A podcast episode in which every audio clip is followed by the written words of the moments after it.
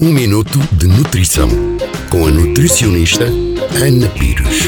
A kombucha é uma bebida de origem chinesa, ligeiramente gasificada, de sabor agridoce e avinagrado. Esta bebida é feita com chá preto ou verde, ao qual é adicionado açúcar ou sacarose e uma cultura de bactérias e levaduras denominada Scooby. O processo de fermentação inicia-se quando é misturado o chá com o açúcar e a cultura de bactérias. O tipo de chá e a quantidade de açúcar adicionados são responsáveis pelo desenvolvimento do seu sabor e aroma. Geralmente, a fermentação demora cerca de 3 a 15 dias. O maior benefício no consumo de kombucha é o de melhorar a microbiota intestinal e, por isso, ajuda a regularizar o trânsito intestinal, mas também o sistema imunitário. Fornece ainda vitaminas do complexo B, vitamina C e bastantes probióticos. Devido à presença do chá, esta bebida contém catequinas e flavonoides, dois poderosos antioxidantes que vão ajudar a retardar o envelhecimento precoce celular. O seu consumo diário não deve ultrapassar os 120 ml, pois apesar dos seus benefícios probióticos, esta bebida pode conter um elevado teor de açúcar. Caso o seu consumo seja excessivo, poderá sentir náuseas, tonturas, distúrbios gastrointestinais e reações alérgicas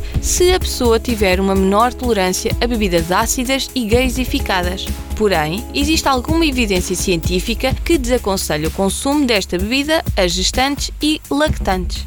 Um minuto de nutrição. Todos os dias, na sua rádio, em FM ou em podcast.